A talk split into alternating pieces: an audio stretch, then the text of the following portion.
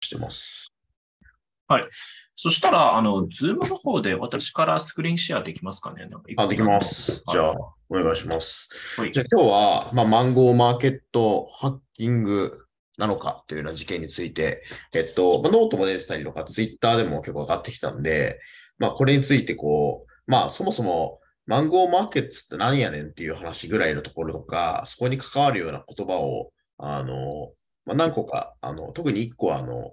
CryptoBear さんが書いたノートをちょっとベースだったりとか、あの、まあ、イーサンが独自で、えー拾ってきた。まあ、イーサンはスカイランドで、えー、 DeFi とか中心に、うちのリサーチャー的な役割を担っている部分があるんですけれども、あの、そのあたりも含めて、こう、何が起きているのかっていうのを少しこう、話してもらいたいなというような、なんかそんな形でツイッタースペースと、あと、まあ、あの、ポッドキャストの後で上げる予定、ポッドキャスト YouTube も上げる予定で、今回やらせてもらえばなっていう感じで思われてます。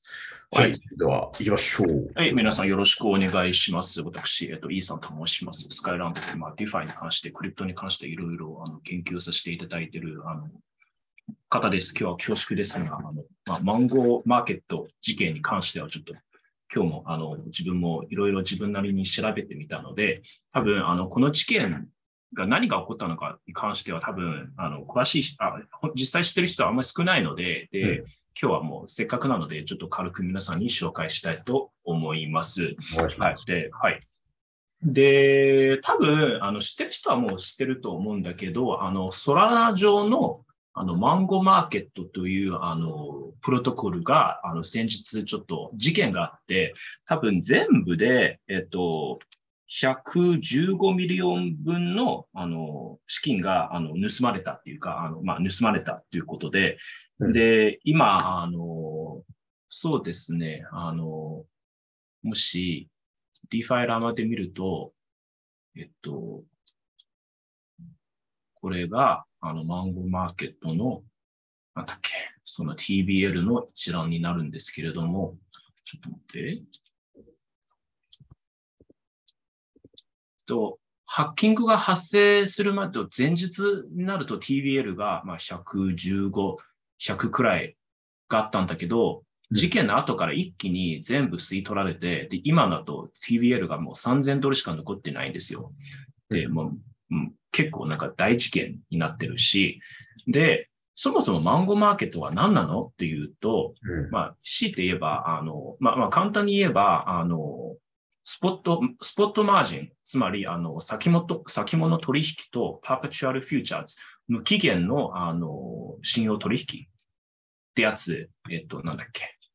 信用取引と無期限先物取引、この二つの機能をついてる、あの、分散型取引上で、で、その他にも、なんか、その貸しか、借り貸し、まあ、いわゆるレンディングプロトコルもやってるということで、まあ、他にも、あの、生産、生産屋さんとか、マーケットメーカーもやってるし、なんか、ソラノ上では結構、あの、なんていうか、フラッグシップ級の、あの、プロトコルっていう立ち位置だったんですけれども、で、今回の事件は、彼らに今後の未来に関してどういう影響を与えられるのかどうかはまだわかんないんですけれども、で、今回の発揮についてちょっと詳しく皆さんに紹介したいと思います。で、結構ね、あの、ツイッターでは、あ、これがハッキングだよっていう認識がうん結構広まれてるんだけど、これは実はね、ハッキングではなかったんですよ。なんかそのスマートコントラクトに関する、なんかそのハッカーによる侵入とか一切なくて、うんでこれは何が起きたというと、まあ、完全なる価格操作なんですよ。で、その価格操作されたトークンは、その Mango Market のガバナンストークン、 Mango トークンというトークンで、で、何が起きたというと、そのハッカー、そのその犯人って言いましょう。で、犯人が、あの、あの2つのアカウントを作って、で、そのそれぞれのアカウントに5ミリオン分の USDC をあの振り込ま、うん振り込まれたんですようん。で、その5ミリオンを使って、あの、アカウント A に、あの、ショートの、えっと、あの、パープチュアルポジションを開けて、で、そのアカウント B にロングの、あの、パープチュアルポジションを立てて、で、その、とアカウント A とアカウント B の間に自分で取引してるんですよ。で、それを通して、あの、価格を操作したんですよ。で、うんだから一時期、あの、操作される前のマンゴトークンの値段は0.03ドル1枚で、で、操作された後、一時期1枚マンゴトークンが0.9ドルまで上がったんですよ。で、今、そのスクリーンに見えるのでしょうか。えっと、今までは0.038だったんだけど、で、その10月12日の15分間だけ急に0.086までに上がったんですよ。もうほほとんど30倍に上がってて。そうそうそう。で、しかもその後、ですけれども、その後すぐ下がったんですよね。うん、で、あの、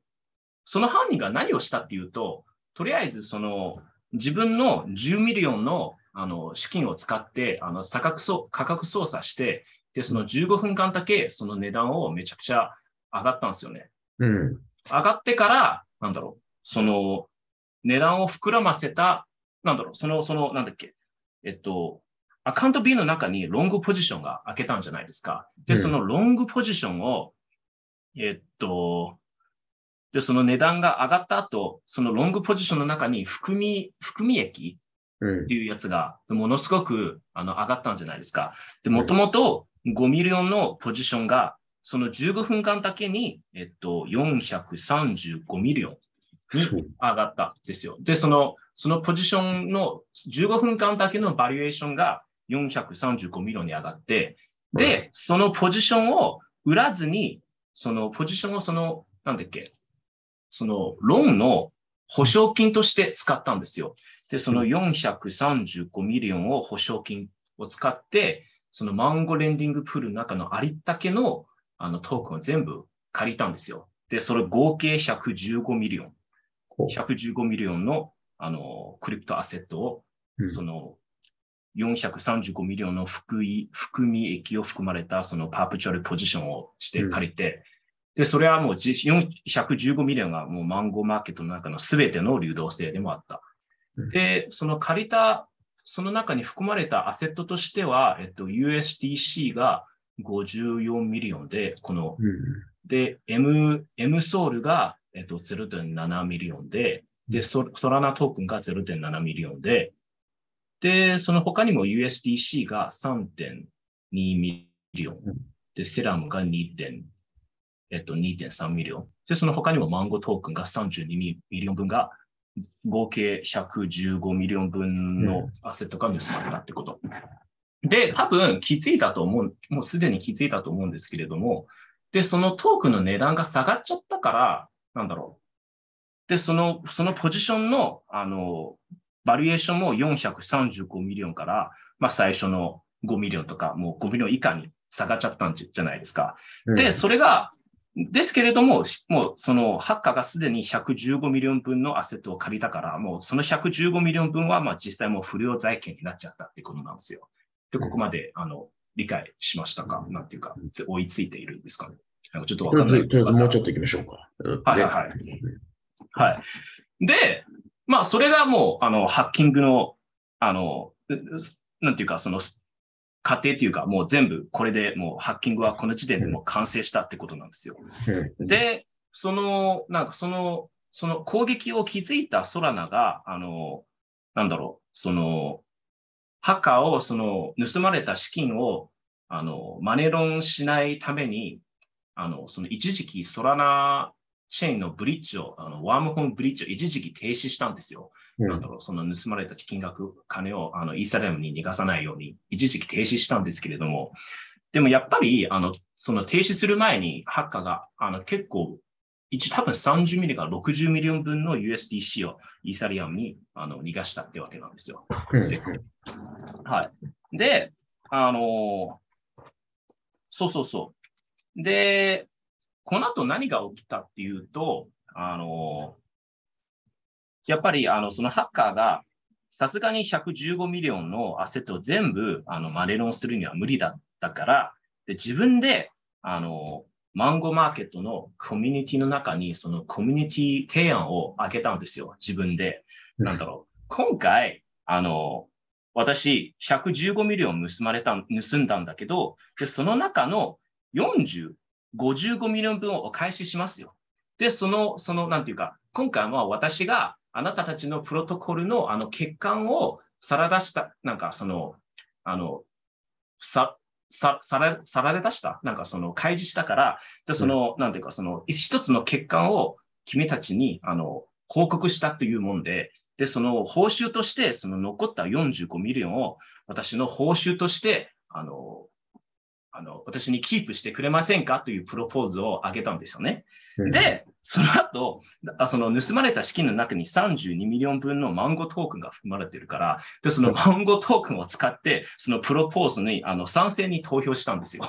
で、なんだろう、自分。そう、ガバナンストークンを盗んで、ガバナンス投票を自分で立てて、で、盗んだトークンを自分の投票に賛成票をあの投票したってことなんです。ものすごく面白い仕組みで。そういうことをやってて30 million のマンゴートークンってのはなんか、その何パーセント分ぐらいになったんです？これ。そこまではわかんないんですけれども、うんえっと、具体的な数字が、だってそのプロポーズ、そのその提案自体がまだ、あの、なんていうか、その決定されてなくて、はいはいで、実際どうなってるのか、ちょっと見てみますかね。うんえっと、これが多分その、プロポーズのおあのホームページだと思うんですけど、ちょっと時間がかかってますね。ハッカーがすごい公式な場でどんどん動いていってるみたいなことが起きて、Web3 っぽいで Web3 っぽいことが起きてるってね。そうそうそうそうそう。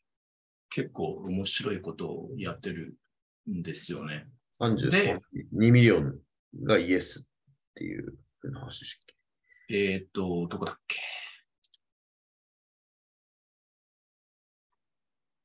えっ、と、これが全部、これがその攻撃者のアカウントです。で、そのマンゴーマーケットのアカウントで、その中に盗まれた USDC が54 millio n。で、M ソラナとソラナがな7.6 million、0.76 million ずつで、で、USDT が、えっと、3 million。うんで、マンゴートークンが32 million っていうか、という構成になってるんですね。で、それらが全部なんか不良税、不良債権なので、うんえっと、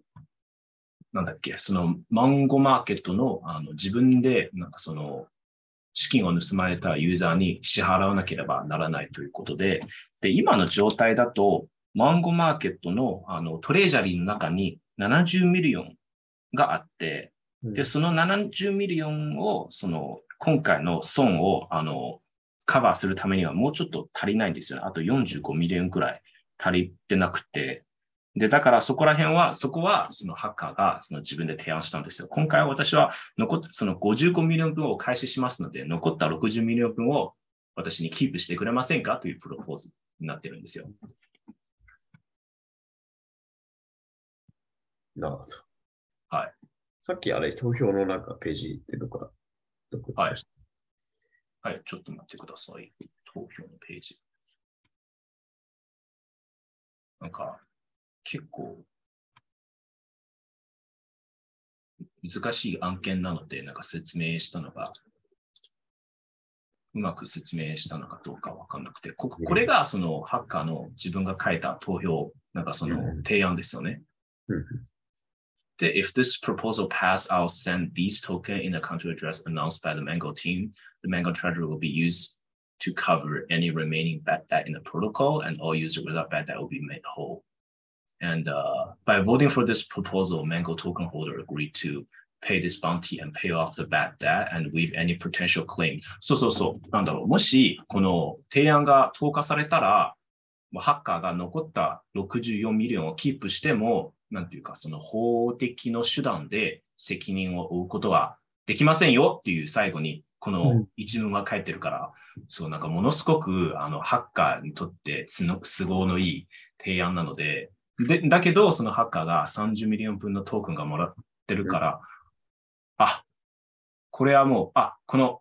こうん。この、こここにあるのが、その今のその状態なんですけど、で、うん33 million が賛成。で、これがハッカーが自分に、あの、あの賛成票で、で、うんここにはなんか3 313 million 分のひあの否定票があってるんで、多分コミュニティ全体が反対してるんですよね。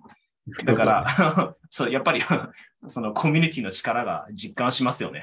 なるほどね。こういう時はちゃんとみんな vote してるって事実もあるそうそう。そうそうそう。さすがにちょっと、こんな、あの、投票、こんな、こんなプロポーズを通過したらもう、あの、みんな損になっちゃうので、で、ここでなんか、がっちりして、ちょっと反対しますよっていう感じになっています。これちょっともう一回、えっと、あの、ノートのそのクリプトベアさんのノートが、まあ、日本人の感覚からすると、まあ、あの、すべてがちょっと、あの、一番左、はいはいあの、あ、これは別々のものです、あ、これ別か。暗号、あ、まあ、クリプトベアさんのノートをちょっと基準にちょっと、あの、順を持って少し、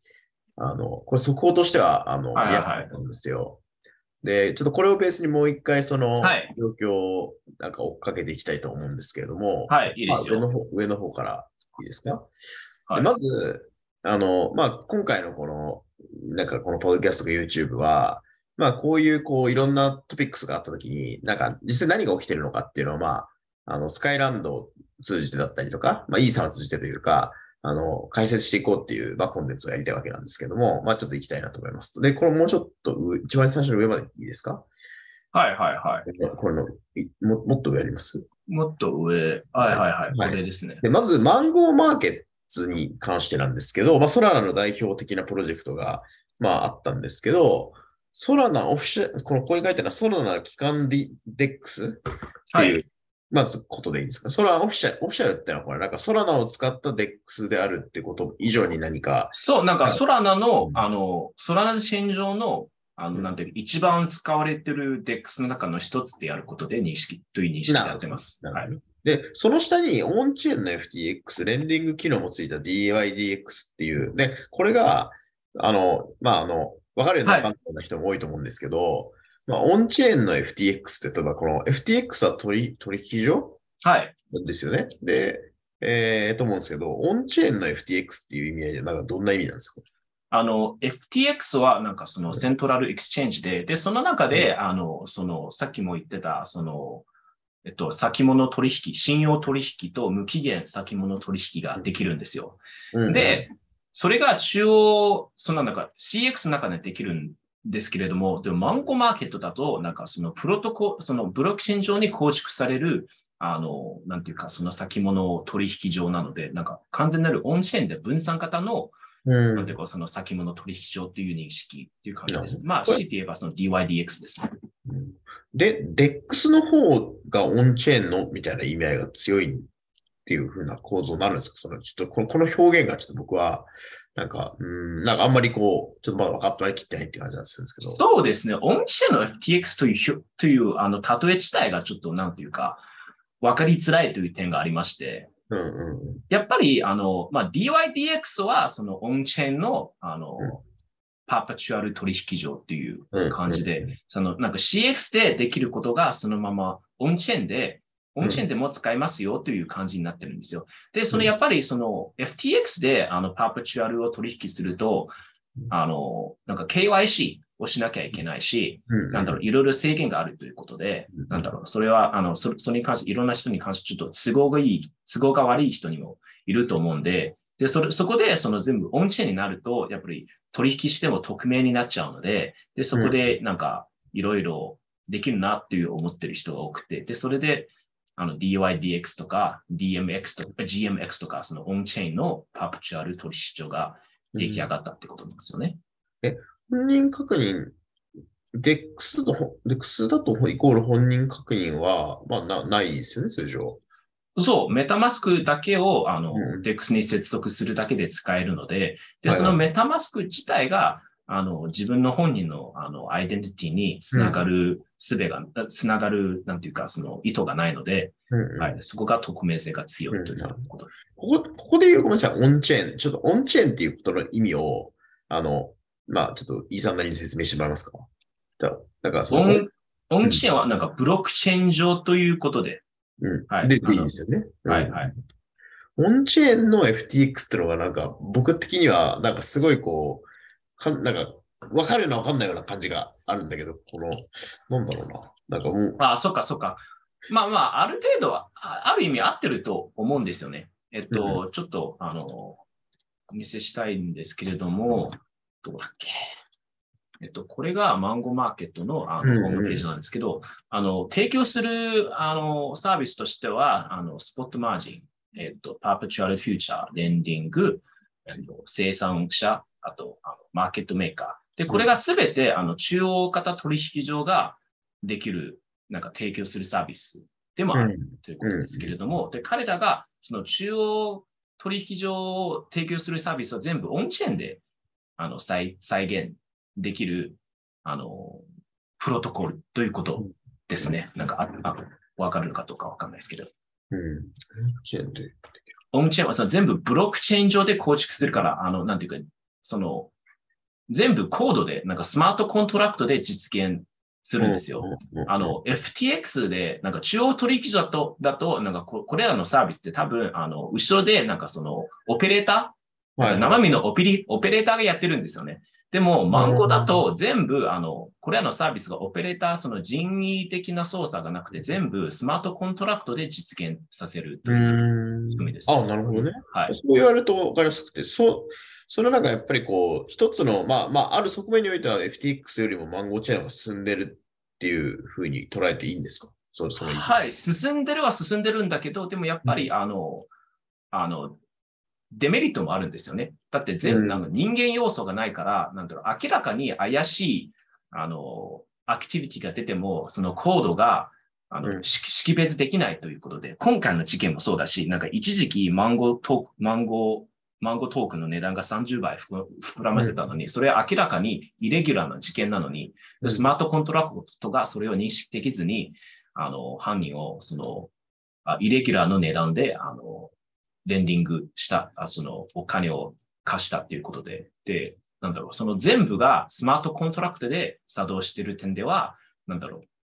今回の事件のなんか原因の一つでもあるということです。なるほど。わかりました。ノートの方にじゃあ戻ってもらって、はい。クリプトベアスってもらうと、はいえー、では、えー、っと、今、オンチェーン FTX で、まあ、レンディング機能もついた DYDX。まあ、DYDX とこに書いてあるのは、そのパーペチュアル取引でのことでいいんですよね。はい。で、パーペチュアル取引っていうのは、その先物？はい。取引。これちょっと先物取引、無限、先物取引って、なんか僕もこのなんかこう、明確に説明するの結構難しいんですけど、はい。解説可能ですか、イさん。えっ、と、僕もなんかトレーダーやったことがないので、もう本当にあの、うん、なんかその、Google なんてその Wikipedia で言われた通りの説明しかできなくて、で、なんかその先物取引は、なんか一般的な先物取引はちゃんとなんかその時間期限があるんですよ。例えば今日、この、なんていうか、その、このショートオプションを買ったら、例えば3ヶ月後の今日に、その、これを、あの、このポジションをクローズしなければならないということで、だから、えっと、例えば3ヶ月後にちょうどマーケットが一番ボラティリティが強いところの時だと結構、あの、取引者にとしては結構、あの、都合が悪いじゃないですか。うんうん、で、それに関、それに関して、その、無期限、あの、先物取引というのが、うん、あの、その、さっきも、あの、一般的な先物取引市場みたいな、その、あの、締め切りっていうか、その、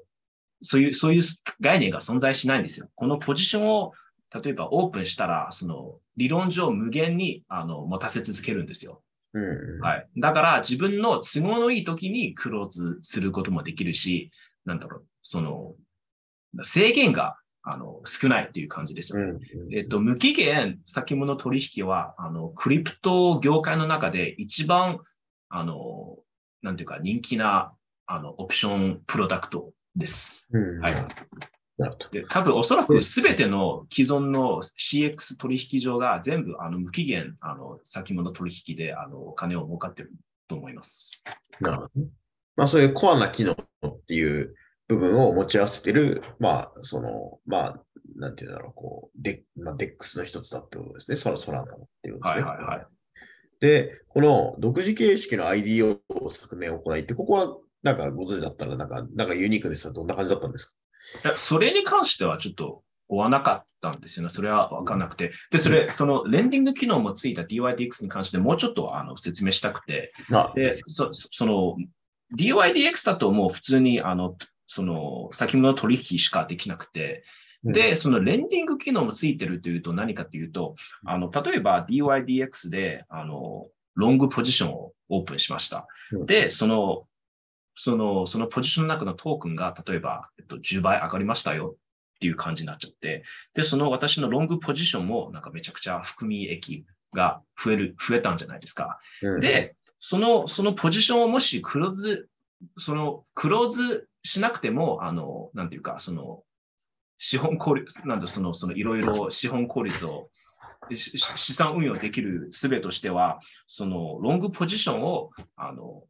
保証金としてあの担保して、で、そこであのまたあの例えば USDC を借りることができるんですよ。例えば、あの今のこのポジションの中にあの1ミリオンの含み益があるとしたら、で、それを担保として、えっと、例えば20 250K の USDC を借りることが、借りることが可能になるというのが、あの、マンゴーマーケットということですね。多分、レンディング機能がついた DYDX はそういうことです。今回のあの事件もあのこの機能を利用してあの可能になったことです。うん、なるほど。ちなみにこのレンディング機能がついた、その先物みたいな取引ができるみたいな、なんかあんまりないって感じですか？あんまりいないんですね。特にイーサリアム上だといないんですね。なるほどね。私の知ってる限りは。了解です。じゃあ、ここからちょっとさらにスクロールしてもらって、まあ、全体の流れあたりまで下ろしてもらって、はい。で、これ、まあ、これが全容ですね。ハックさ、まあ、ハックだったのかって話があるんですけど、まあ、まあ、こういう時間軸で10月12日なんで、今から数日前ですね。はいはいはい、まあ、本日収録からでいくと 4, と4日ぐらい前から、はい。えー、まあ、ハッカーが USDC を ETH 側へブリッジ。まあ、このまずブリッジって概念って何でしょう？えっとですね、あの、えっと、ソラナチェーンと、今回のマンゴーマーケットはソラナチェーン上のあの DAPS ということで、で、ソラナチェーンはあのイーサリアムチェーンと全く別々のチェーンで、なんか並行で、あの、運営、なんていうか、作動してるチェーンで、なんか両方とは全く関係がないんですよ。そもそもイーサリアム上で作動してる DAPS と、あの、あソラナチェーン上で作動してる DAPS と互換性がなくて、なんだろう、全く別々のチェーンという認識ということで、うん、で、だけど、やっぱりどうしても、あのもしあの両方のチェーンを使いたい人では、あのその一つのチェーンから自分の資産をもう一つチェーンにあの移すという欲求が出るんじゃないですか。うん、で、その欲求をあの実現するために、そのブリッジという、あの、あの、イーサリアムとソラナの間になんかその、つなぐという、あの、プロプロトコル、プロジェクトが出たんですよ。うん、で、あの、例えば私、今、イーサリアムチェーン上に、あの、1万ドルの USDC があって、で、その US、その USDC をイーサ、ソラナに移して、ソラナで運用したい。としたら、で、そのブリッジを通して、で、その USDC をソラナに移して、ソラナで運用するということです。で、今回の場合だと、ハッカーが、あの、ソラナチェーン上にあるマンゴプロト、マンゴマーケットの、あの、資産を盗んだんじゃないですか。で、その盗んだ資産を、あの、イーサリアムチェーン上に逃がしたいんですよ。だって、あの、ソラナチェーンのままだと、なんかそのフリーズされた可能性があるから、で、とりあえず資産をイーサリアムチェーンに逃がしたい。で、それを、それを、それをどうやって実現するというと、ブリッジを使います。だから、そのブリッジを通して盗んだお金をイーサリアムチェーンに、あの、避難させたということです。この地面、ブリッジっていうのは、どういうサービスを使うの？をブリッジっていういう、だからどんなサービスを通じてやることになるんですか？えその、あの、ソラナチェーンの場合だと、あの、ワームホーブリッジという、うん、えっと、ワーム、あ、ごめんなさい、ちょっと、あの、キーボードの電子が切れちゃいました。ちょっとタイプができなくて。で、とりあえず、あの、なんか、ワームホーブリッジという、あの、ソラナチェーンの公式の、あの、クロスチェーンブリッジというサービスで、で、多分ハッカーが、あの、このチェこの、このワームホームブリッジを通して資産を逃がした、逃が逃がせたということです。なるほど。で、その後にハッカーから、まあ、先ほど解析したプロポーザルが出て、マンゴジ陣営から保証の草,、まあ、草案が出る。ハッカー訴状のスクープ。ハッカーが何者なのか出ると。で、マンゴ陣営からまたプロポーザルを返すっていうことで、ハッカーからプロポーザル合意をしました。で、プロポーザル可決をしましたっていう。そう、そうそうそう。今の状態だと多分ハッカーがもうすでに65ミリオン分のあの資産をあの返済の合意をしました。はい。なるほど。で、ここでちょっとこの流れのまま行きましょうか。このスクロールしていくと、はいはいはい。学生して、えーまあ、そのあの期間、まあ、マンゴーマーケットから流動性のある資産が全て抜き取られている仰天のハッキング。まあ、これは、まあ、さっき解説してくれたと思うんですけど、えーまあ、114ミリオンドルっていう、まあ、これは全然別にね、あの、業界で、まあ、ものすごく大きくないかもしれないけど、めちゃくちゃちっちゃくないような全然規模感での、まあ、ことですよね。えっ、と、そうなんですね。どんな感じですね。ちょっとリーダーボードを見てみますね。えっ、と、今まで一番大きいの、あの、あの、ハッキングとしては、その、アクシーインフィニティのローニンネットワークのハッキングで、えっと、624ミリオン。ということで、レえー。レキッドニュースでしたっけ？この。レキッドニュースはなんかその自己、自己ニュースみたいな、その、自己ニュース、そうそうそう、あの、その、Web3 業界、そう、めこれめっちゃ面白いですよ。みんなにおすすめします。全部英語なんだけど、でも読めたらもう最高ですよ。業界の中で今まで全てのハッキング事件を全部記録した、ものすごく面白いニュースです。なるほどね。これのマンゴーマーケット、これな、なんだろうマンゴーマーケットは、えっ100と、13位。今までの13位です。はい。なるほど。はい。BNB ブリッジでこれ最近のやつですよね。えっと、BNB ブリッジ、そうそうそう、業界3番目のハッキングです。うん。なるほどね。結構面白いですよ。おすす おすすめです。なるほどね。はい。はい、戻りましょうか。はいという規模が起きていて、で、まあ、リクイリクイディティ、まあ、流動性がなくなってっていう状態になってるんで、まあ、もう、そこにお金がなんか、ロッなんか、これはなんか TVL とかロックされてるお金とかが全部ここにないじゃんっていう状態になったっていうので、はい。されたっていうようなことっていう意味合いであってますかね。そう、あの、なんだろう、なんかその、あの、マンゴーマーケットはそのレンディングをやってるんじゃないですか。そのレンディングプロトコルの中に人に貸せるアセットの量がちょうど115ミリオンで、で、その115ミリオンの人に貸せる、あの、アセットが全部、あの、引き取られたってことです。なるほどはい。で、えー特に、ここに書いてあるけど、U- USDC50 ミリオンが最もインパクトのある。これはどういう意味？えっ、とですね、その、あれ？これはちょっと違いますね。えっ、と、ちょっと待ってください。えっとこれが、えっと、この中にあるのが、えっと、盗まれた、115ミリの中に盗まれた資産の構成です。うんで54ミリオンの USDC で、で、3ミリオンの USDT、あと32ミリオン、32ミリオンのマンゴートークンが一番大きいということです。ああ、なるほどね。はい。なるほど。だからそこの中で、まあ、金額規模が大きかったのが USDC だったってこと。USDC、USDC とマンゴートークン、うんこの2つです。じゃあそこクロールさらにしていってもらって。はいはいはい。で、えー、ここで、えー、まあ何が、まあ、なんかここに多分詳細がこのリンクにあるんですけど、はい。あ、ちょっと上の戻ってもらって、この、まあ、この4つ以外である程度自己紹準備し、マンゴーマーケット内で、えー、大量買い注文を出した。まあ、これあれ、イーさんが最初の説明したんですね。うんそうそうそう。あの、そう、あの、2つのアカウントを作って、で、それぞれのアカウントに5ミリオンずつの USDC の中にぶち込んで、で、ロングとショートのポジションをそれぞれ作って、でそのアカウント同士で取引して、で、価格操作したんですよ。うん。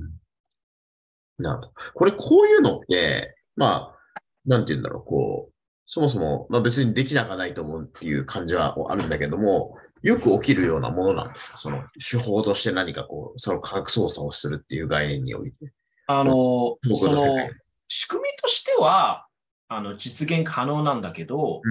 で、なぜ今起きたっていうと、今はクリプトの冬だから、なんだろう、うんそのマンゴートークン自体の流動性も浅いし、うんで、毎日の取引量も少ないから、で、今回、あの、その犯人は、あの、10ミリオン分の資資金を用意したから、でつまりうん。10ミリオン分の資金で、あの、ま、マンゴートークンの、あの、値段をそれほど操作できるというほど、マンゴートークン自体の流動性が、あの、少なくなってるっていうことです。まあはい。うん。あのもし半年前だったら、まだまだ強気マーケット場合だと、あの、すべてのクリプト業界の中に、あの、流動性が溢れている状況だと、こういうのが、まあ、できるはできるんだけど、多分10ミリオンだとできないということです。多分10倍以上かのし資金が必要ということで、なん割が合わ合わないという感じになっちゃうので、そ多分つ強気状況、強気マーケットの状況では、そんな、こういう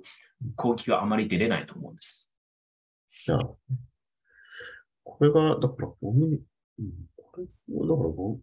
自己取引みたいのを2つのアカウントでやって、で、それで思いっきり引き上がったっていうのは、その、その中での、これがなんか、これもまた分かるような分かんないような、徹底する部分があって、どうなんだろうな。まあ、買い注文と売り注文が入って、同額だけ、どっちかはレバレッジ買ってじゃなくて、同額ずつやったけど、なんかそんなにこう値上げ、値上がりするようになんかできるもんなんですね。そうですね。だからもう、でもその値上がっといってもほん、ほんの15分、20分だけの間にその値段が、あの、そこまで含ま、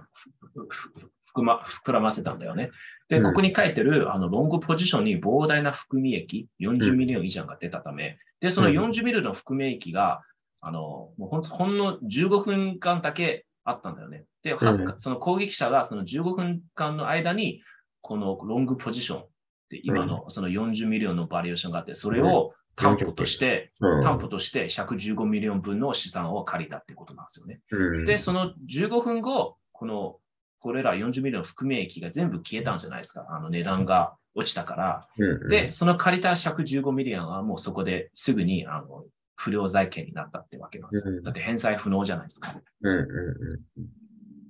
うん。なるほどね。はいで。そこに下がっていってもらって、はい。えー、これをね、ここ書いてあった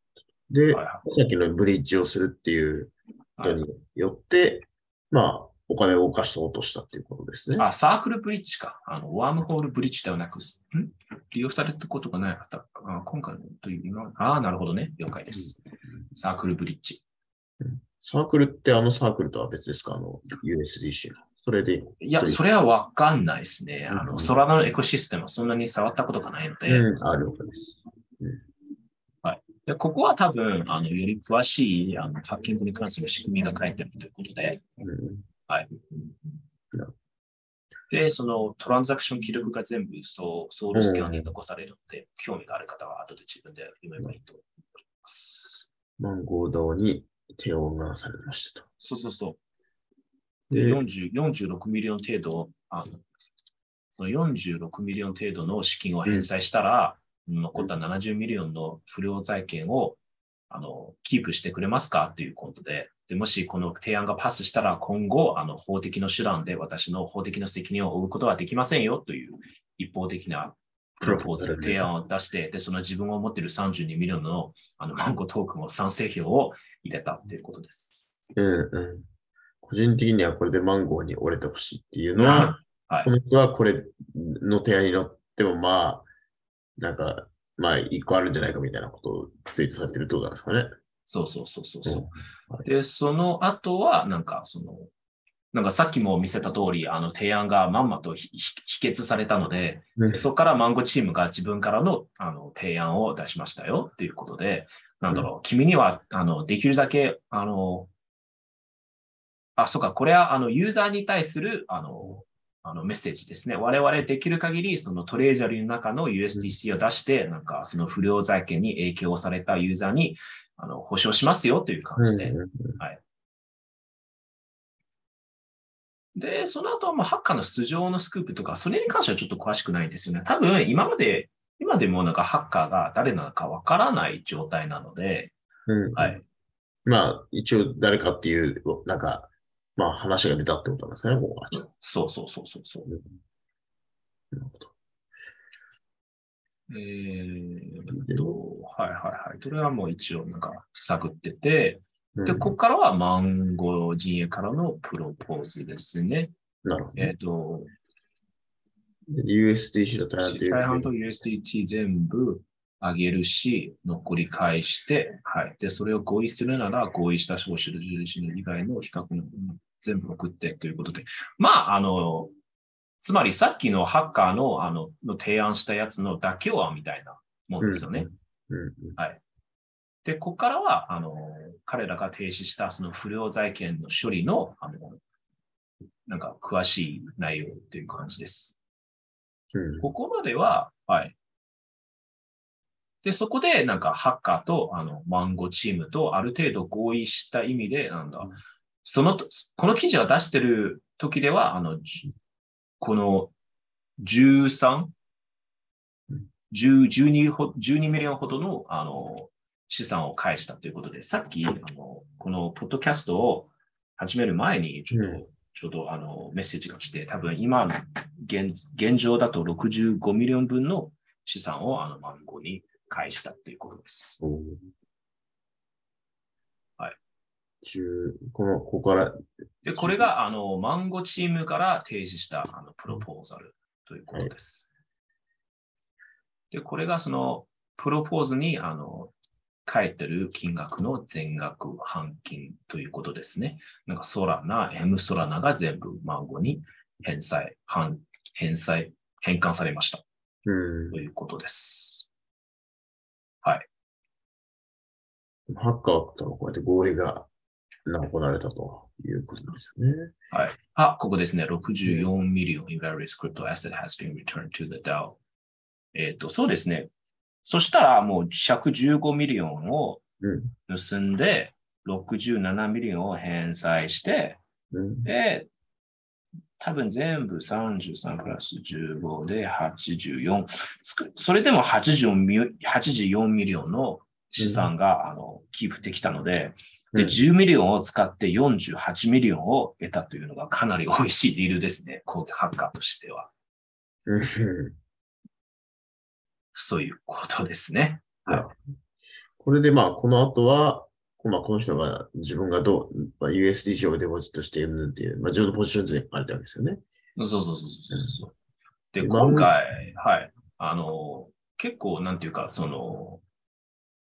流れ弾で、なんか被害を受けた人が多いと思いますよ。だって、あの、さっきもおっしゃった通り、マンゴは、あの、ソラナチェーン上で過去多分一番使われてるあのプロトコルの一つで、うんなんかいろんなプロトコ、いろんなプロジェクトと連携があるんですよ。で、例えば、あの、UXD プロトコル、だから日本人が、ねファウンダーの中に日本人が入ってうんるそのステーブルコイン、アルゴリズムステーブルコインのプロジェクトで、彼らは多分、あの、マンゴの中に20 million ほどのアセットを預けたんですよ。で、そのな、その20 million のアセットが全部なんか不良債権になっちゃったから返済不、なんか返還不能になってて、で、そこで一時期問題、トラブル、トラブったんだけど、でも US、UXD プロトコル自体もなんていうか、その緊急 treasury があって、で、その中の金を使って、なんか、あの、影響されたユーザーになんか返、返、その、返済しますよという提案が出たので、で、それはまあ US、UXD に関しては、なんか、一応被害を受けたんだけど、でも死ぬほどはないという感じですね。うん。で、そこで、あの、SBF もなんか自分を出て、その、コメントをします。えっと SBF は、あの、ソラナチェーンの後ろの最大の投資者ってあって、のは多分、あの、まあ、ビタリックが、あの、S うん。ソラ、あの、イーサリアムの創始者としたら、まあ、SBF が、あビタリックがイーサリアムの創始者としたら、うん。SBF がソラナの創始者という感じになってるんですね。なるほど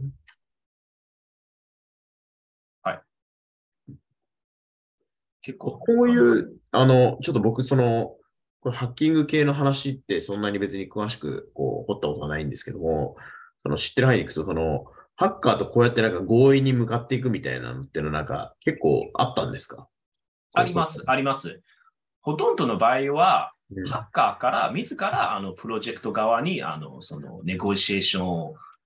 うんするんですよ。それはなぜかというと、例えば、ものすごく金額の資産を盗んだとしても、とそれらの金額を全部マネロンして、うん自分のアカウントに振り込むのがめちゃくちゃ難しいですよ。あ、の、その、その途中で、あの、盗まれたアドレスが、なんか、その、フリーズされる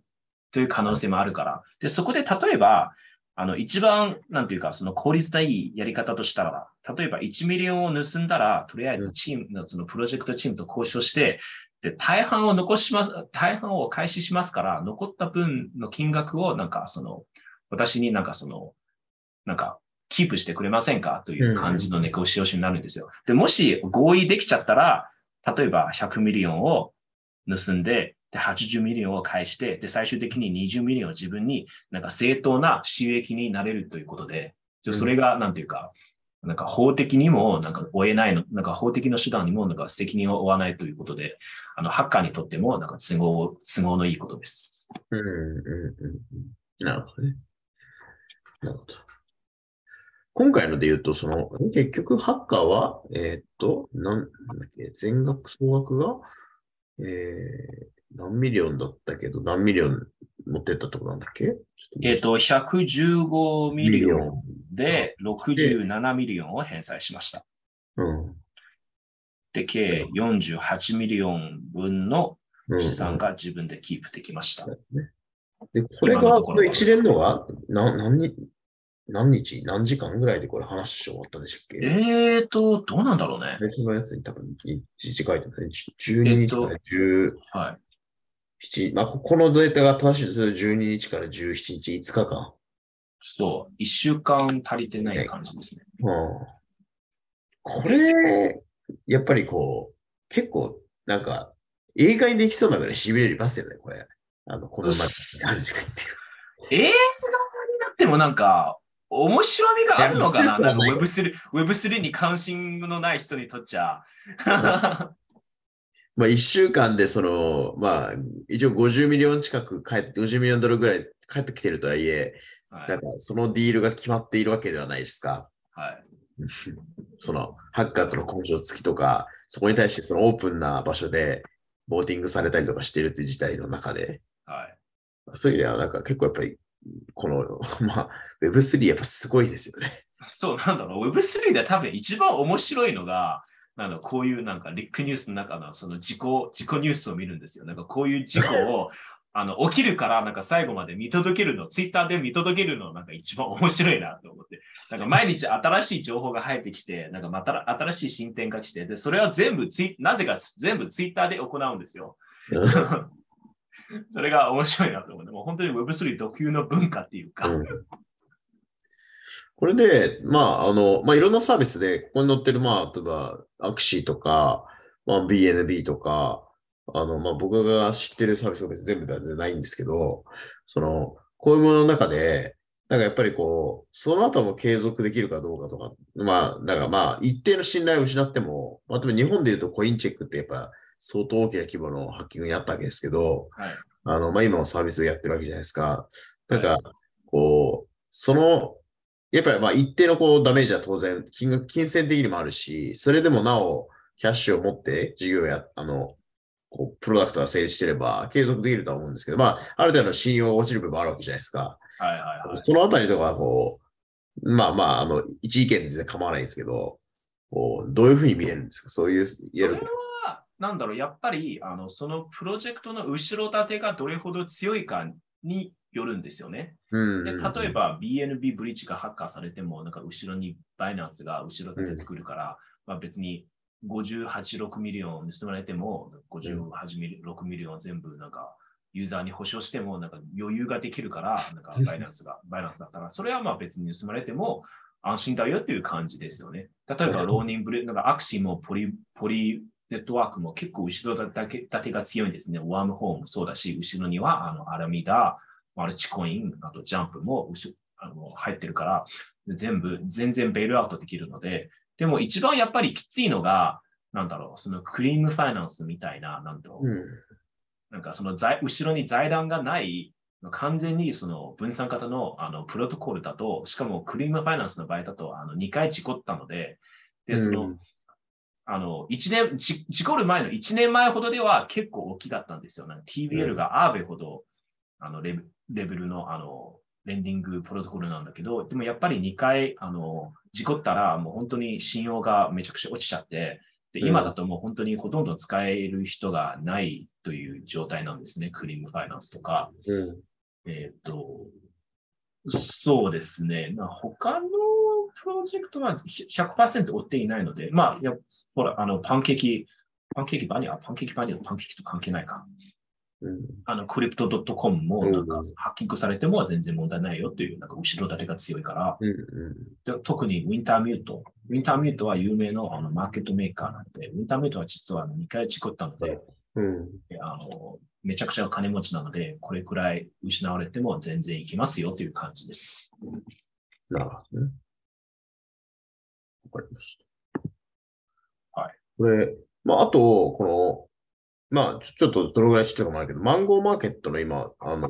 えーコインマーケットキャップで、いわゆるこう、時価総、トークンの時価総額の、なんか推移を見てたりするんですけど、はい。まあ、これ別にその、今回の件を抜いても、全然その、まあ、いわゆるトークンの時価総額ってのは全然やっぱりまあ冬だからなのか、まあかなり低い状態に、まあ、ありますよね。はいはいはい。ここの、まあ、この、まあ、このサービス特有の話でもいいしっていうところでいくと、こう、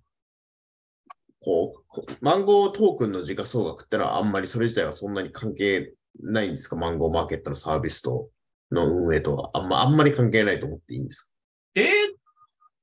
と、マンゴーマーケットのプロダクトは深く見ていないんだけど、でも、あの、レンディングにプロトコルをやって、レンディングやってるんじゃないですか。でもそのうんレンディングに自分の、あの資産を預けるとしたら、その利息として、なんていうか、その報酬としてマンゴートークンをもらえるっていう感じなんですよね。なんかガバナンストークンだから、なんだろう。だからそういう感じのトークンのミックスなので、で、やっぱりあのマンゴートークンは、そのマンゴーマーケットを、そのリクイディティをなんかより、より寄せるあの手段の一つとして、やっぱりそのトークンの値段が高いほど、なんかより多くの人が、あの自分のアセットをあのマンゴーマーケットに預けたくなるという感じなので、でやっぱりそのトークンの値段が高いほど使う人が多いんじゃないですか。で、うん。今の状況だとやっぱり結構、あの、事件、事件からかなり落ちてるという感じなので、はいあの、あの、プロトコルの信頼にも問題を生じてるし、で、確かに、えっと、なんだっけ。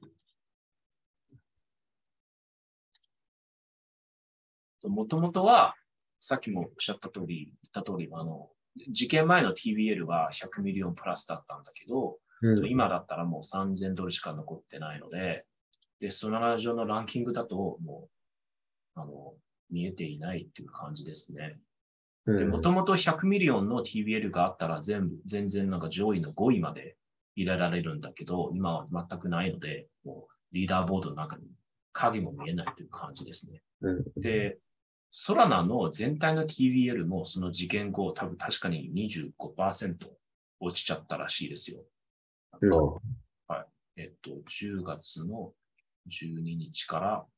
うん。えっと、1.1 1.13 billion があったんだけど、今だともう、あの、915 million しかないということで、あの、30%落ちたっていうことです。なるほど。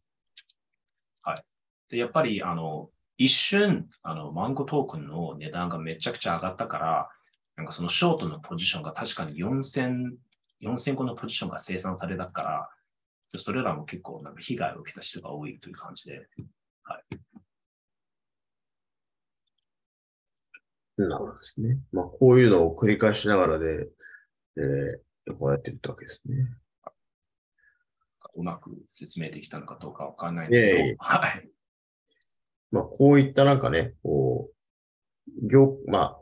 日本人ってやっぱりこう、まあ、相当 DeFi とか触ってる人じゃないと、あの、まあ、 DeFi に対しての理解を、まあ、なかなかこう、アップさせにくい国ではあるとは思うんで、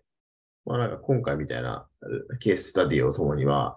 えどういうプロダクトがあってっていうのをこう、まあ、ある意味こう発信していくっていうのも一つあるかなと思ったんで、今回は取り上げました。まあ、なんかね、あんまり悲観的ニュースばっか取り上げたいわけではないんですけれども、まあやっぱりこう、まあ、僕らも、なんて言うんだろうな、投資先の中でもやっぱりこう、この、ハッキングみたいな被害に本当に遭うんだとか、スキャムの、あの、人たちがやっぱりいて、注意喚起していかないと結構こう、ね、いい方向に業界が進まないなっていう、まあ課題感もあるんで、まあ今回こういうコンテンツをちょっと取らせてもらったっていうのが、まあありますね。はい。うんやっぱり Web3 は今後いろいろな課題があるので、で、その課題を解決しつつながらも、この業界全体が成長しに行くという感じですね。うん。わかりました。じゃあそんななんか、イーさんから、まあ、なんか最後、こう、こういう、この件をちょっと調べてみての、なんか、なんか振り返りとか、なんか最後サマリー的な、なんか、フィなんか、なんていうのかな、なんかあります？いや、なんかその、感想としては、やっぱり、あの、その、Web3 業界全体の動きがめちゃ、なんか情報のは流れがめちゃくちゃ速くて、自分一人だと全然追いつけないとうん思うんですよ。で今回も私が、あの、木下さんにちょっと説明してくれって頼む、頼まれたから、なんか詳しく追って、追っていたんだよね。うんだから、やっぱり、なんかそういうに、なんか常にその Web3 の情報を追っていく人を、なんか、どこでも必要だなと思って、だから今後もしスカイランドになんか優秀な、なんかリサーチャーとかいっぱい入ってきたら、なんかみんなと力で合わせて、なんか業界全体の情報を、あの取りに行くのというチームが作れたら、なんか面白いなと思って。あそうですよね。まあだからまあそういう今回の件って、まああの、まあ悪い、あんまりいいことではないと思うんですけど、まあ当然なんかこういうことが起きないようにどうサービスを作るかっていうことでもあると思うんで、はい。まあそういうのをこうタイムリーに、まあある意味に、まあ僕らの場合はまあ一旦日本語で発信していくっていう、まあで今後中長期的にはね、グローバルで発信していくみたいなこともやっていきたいですけど、とか、そういうのをキュレーションしていくみたいなことをやっていきたいと思うんですけど、はい。あの、まあなんかそういう、まあある意味チーム作りってもスカイランドとしても目指してやりながらチャレンジしたいっていうのはまあ同じ意見ですね。はいはい。その通りです。ありがとうございます。はい。じゃあ、まあ今回はここで、えっ、と、終わりにしたいと思うんですけど、まああの、まあこういう、まあポジティブなニュースも含めて、あの、なんか業界としてはちょっと注目すべき内容があったときにタイムリーに、あの、まあちょっと発信するみたいなことはぜひこれからもやりたいと思いますんで、はい。えー、またお時間がある人は、まあぜひ、まあ、ポッドキャスト、YouTube に、えー、上げておきたいと思いますんで、まあ見ていただければなというふうに思います。はい。それでは、はい、ありがとうございます。はい、今日ありがとうございました。